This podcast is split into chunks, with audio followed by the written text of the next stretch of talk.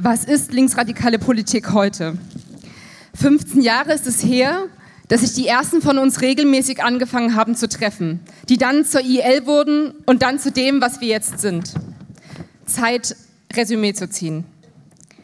Wir laden nicht zufällig zu einer Strategiekonferenz ein und auch nicht zufällig zu einer gemeinsamen Diskussion mit unseren Freundinnen, Kritikerinnen, Genossinnen von hier und dort. Die IL steht für eine offene, offene radikal linke Strömung. Und das ist ernst gemeint. In diesem Sinne diskutieren wir die Fragen, die uns bewegen, nicht allein. Nicht hinter verschlossenen Türen wegen Sicherheitsbedenken oder der Sicherheit, dass niemand unsere Zweifel oder Fehler mitbekommt. Wir wollen und wünschen uns mit all denjenigen zu diskutieren, unsere Fragen zu wälzen und hin und her zu denken, die mit uns auf der Straße waren und sind die mit uns eingetreten sind in einen gemeinsamen Prozess, auch wenn wir bisweilen andere Ausdrucksformen wählen und ähm, andere Sachen da drin tun. Aber in diesem Sinne, ihr seid alle herzlich willkommen. Es ist nicht die erste Konferenz, die wir so gestalten, sondern die dritte. Und es, sie sind konstitutives Moment unserer Haltung, unsere Politik gemeinsam in einem offenen Prozess zu entwickeln. Das ist ein Versprechen, an das wir uns auch manchmal selbst wieder erinnern müssen. Seit dem konstituierenden Prozess der IL in Heiligendamm ist viel passiert. Wir haben viele Dinge getan, uns eingemischt, wir haben gewonnen und wir sind gescheitert. Wir konnten dabei auf die Erfahrungen und Traditionen, den Wissensschatz und die Einsichten eines wirklich generationsübergreifenden Projektes zurückgreifen. Das ist viel wert, auch wenn bisher zu wenig davon real in der IL aufgehoben ist. Wir sind in all dem breiter und enger zugleich geworden. Es sind viele gekommen, zahlreiche geblieben und einige gegangen. Nichtsdestotrotz sind wir expandiert und bekommen wachsende Bedeutung zugeschrieben. Was heißt auch Verantwortung zu tragen und auch wirklich zu übernehmen, ihr gerecht zu werden. Plötzlich ist es irgendwie von Bedeutung, was wir tun. Mehr als früher, als wir uns jeweils daran gewöhnt hatten in unseren lokalen Strukturen. Das darf uns zu Recht freuen und darf uns nicht gleichzeitig nicht über die verbliebene tatsächliche gesellschaftliche Marginalität hinwegblenden. Trotzdem gilt die IL als Erfolgsgeschichte. Zu Recht. Und dennoch, auf eine bestimmte Art und Weise, ist das, was wir tun und wie wir es tun, an ein Ende gelangt. Nicht, weil die Dinge an sich nicht richtig wären, sondern weil die Dinge, die wir uns wünschen, die wir uns vornehmen, von denen wir wollen, dass sie passieren, von denen wir glauben, dass die Zeit für sie reif ist, eine andere Form der Organisierung nötig machen und einen Sprung erfordern, den wir noch nicht gewagt haben. Diese Einsicht war ein Teil der Motivation für den Zwischenstandsprozess, der zum Ziel hatte, die lokalen Identitäten der Gruppen zu überwinden, zu einem neuen Projekt, einem gemeinsamen Projekt zu werden, mehr als die Summe seiner Teile. Einen Teil dieses Weges haben wir geschafft. Und trotzdem haben wir in der Form auf das Bekannte zurückgegriffen, haben uns klassische Strukturen gegeben und fast äh, anachronistische, anmutende Organisationsmodelle gewählt. Es ist die Zeit, die Zeit der routinierten Vereinsorganisationsform des 20. Jahrhunderts zu überwinden und herauszufinden, wie eine tatsächliche politische Organisierung aussehen könnte und muss, damit sie uns und unsere Ideen nicht nur trägt, sondern damit sie uns auch zu denen macht, die wir sein wollen. Dass sie ein Raum ist, in dem wir uns selbst zur Rebellion erziehen. Denn das liegt noch nicht vor. Denn auch wenn wir uns in Veröffentlichung gern mit dem Aufstand verbrüdern, tut sich, wenn wir mal ehrlich sind, auch eine Starre auf, wenn er tatsächlich stattfindet. Ein Schwindel vor und in der Geschwindigkeit, eine Angst der Ratlosigkeit, die sich dazu ins Verhältnis zu setzen. Wie den offenen Raum füllen, wie einen fehlenden programmatischen Entwurf überspringen. Angst, dass es nicht funktionieren könnte, aus uns selbst heraus das Neue zu gebären. Damit einhergeht ein latenter Wunsch nach Reduzierung der Ereignisdichte. Wir werden dazu erzogen, Grenzerfahrungen auszuweichen, wir aber müssen sie produzieren und wir müssen uns in ihnen verhalten können. Denn es wird nicht weniger passieren und wir können froh darüber sein. Was begonnen hat, ist Ausdruck eines Gärungsprozesses, eines Aufbegehrens nach dem Ende der Traurigkeit, nach einem Leben mit Hoffnung und in Würde, Sei es die Kämpfe der Vorstädte gegen die Ausgrenzung, der Kurden für die Zukunft oder der Flüchtlinge auf Gleichheit. Noch vor fünf Jahren haben wir von kleinen Rissen gesprochen, die es zu vertiefen gilt. Mittlerweile haben sich Gräben aufgetan. Aber wann beginnen unsere Nächte in diesen Feuern zu glimmen? Oder haben sie schon begonnen, während wir schlafen? Wir müssen uns dazu befähigen, der Zeit nicht nur hinterherzulaufen und nicht nur zu versuchen, das Tempo zu halten. In gewisser Weise repräsentiert dies die größte Herausforderung an uns und unsere ungelöste Organisierungsfrage, die wir vor zwei Jahren angefangen haben zu diskutieren. Was wir uns an diesem Wochenende vorgenommen haben, ist nicht weniger als die grundlegenden Herausforderungen, die die Welt gerade für uns bereithält, zu diskutieren. Wir wollen über die Fragen diskutieren, die diese Kämpfe und Niederlagen, die Unterwerfung, die Rebellionen, unsere Abwesenheiten und Anwesenheiten, die Chancen und die verpassten Gelegenheiten nicht nur an die Herrschenden, sondern vor allem auch an uns stellen.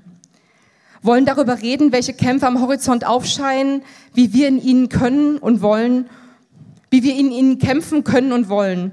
Wollen und müssen darüber reden, wie wir unsere Seite der Barrikade aufbauen und wie wir uns darin verändern müssen, um zu einer wirklichen politischen Organisierung zu werden. Denn die Herausforderungen liegen auf dem Tisch. Es gibt den sichtbar gewordenen chauvinistischen Block, der sich aus der Angst der Deklassierten speist, der grassierende Rechtspopulismus in Freital, Dortmund oder Blankenese, das Lager der Verängstigten, der Abschottung oder des nationalen Protektionismus, die nicht zuletzt in der AfD ein Gesicht bekommen haben. Keine eine Überraschung, aber ein Problem. Es gibt die neoliberalistische Durchdeklinierung der Mitte, von Athen bis ins örtliche Krankenhaus – die Disziplinierung auf den Ämtern, Austerität als Normalzustand und das Unterkontrolle halten der sozialen Frage durch Konkurrenz, Vereinzelung und Alternativlosigkeit.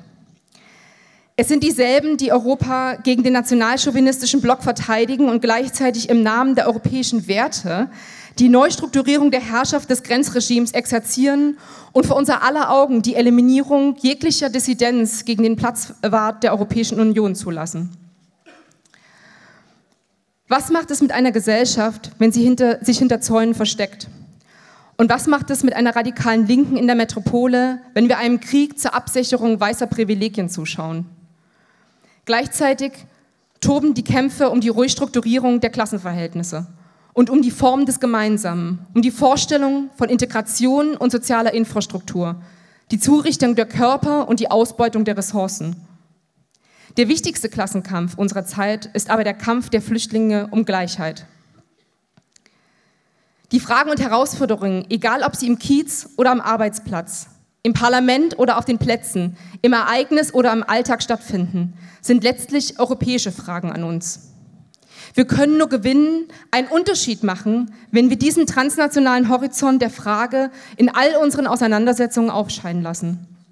Nicht zuletzt deswegen freuen wir uns über die rege Teilnahme unserer europäischen Genossinnen und Genossen. Einige werden auch noch kommen, die konnten jetzt noch nicht ähm, bisher anreisen wegen dem Fluglotsenstreik.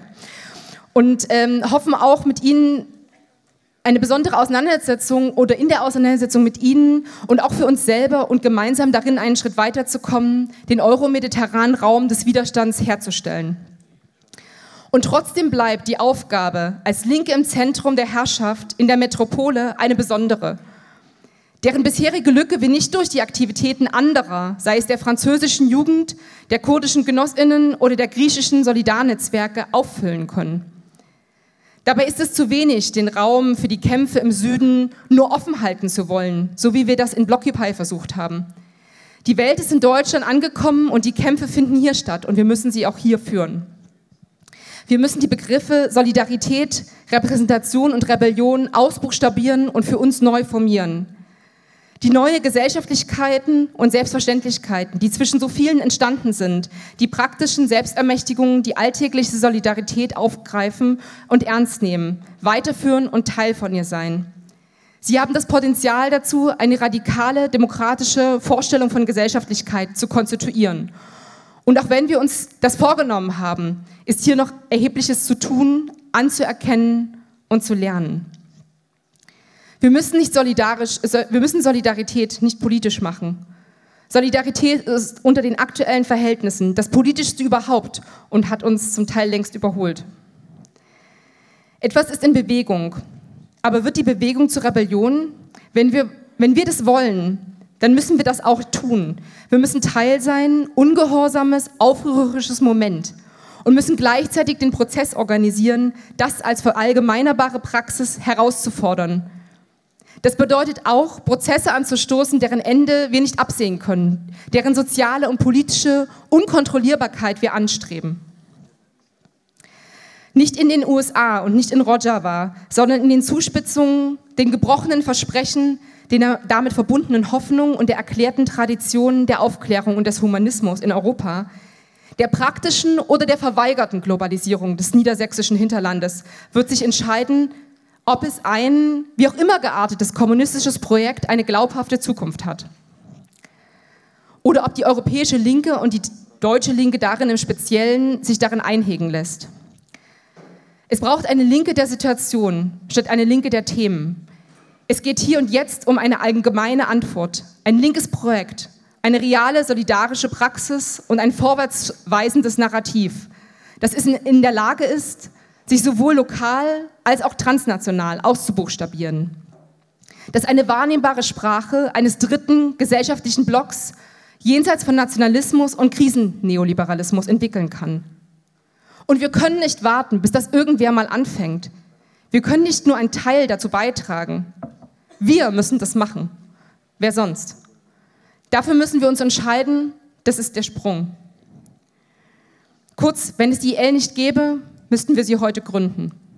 Es gibt nichts Dringenderes als das. Es reicht nicht aus, wie weit wir bisher gekommen sind. Die ewige Verlängerung der Gegenwart führt in keine Zukunft, sondern in die Stagnation. In diesem Sinne ist die Konferenz, auf der wir uns hier zusammenfinden, nicht erst gedacht als Ort der Selbstvergewisserung, als Ort der Bequemlichkeit, als Ort des Konsums, als Ort der Verlängerung des Status quo. Sie ist gedacht als Ort des Streits, der Entwicklung, der Inspiration, der Neuerfindung der IL, der Auseinandersetzung darüber, was wir sind und was wir sein könnten und wie wir einen Schritt auf dem Weg dahin machen. Das ist ein Aufruf dazu, sich einzumischen, mitzumischen, vorzutragen und zuzuhören. Nicht die bestehenden Konfliktlinien, die wir ja alle kennen, äh, zu, reproduzieren, zu reproduzieren und in ihnen zu verharren, sondern den Blick zu öffnen und einander wirklich zuzuhören, voneinander zu lernen, etwas Neues zu wollen. Packen wir es an, denn die Aufstände klopfen nicht nur an die Tür von Europa, sondern sie haben sie schon längst eingetreten.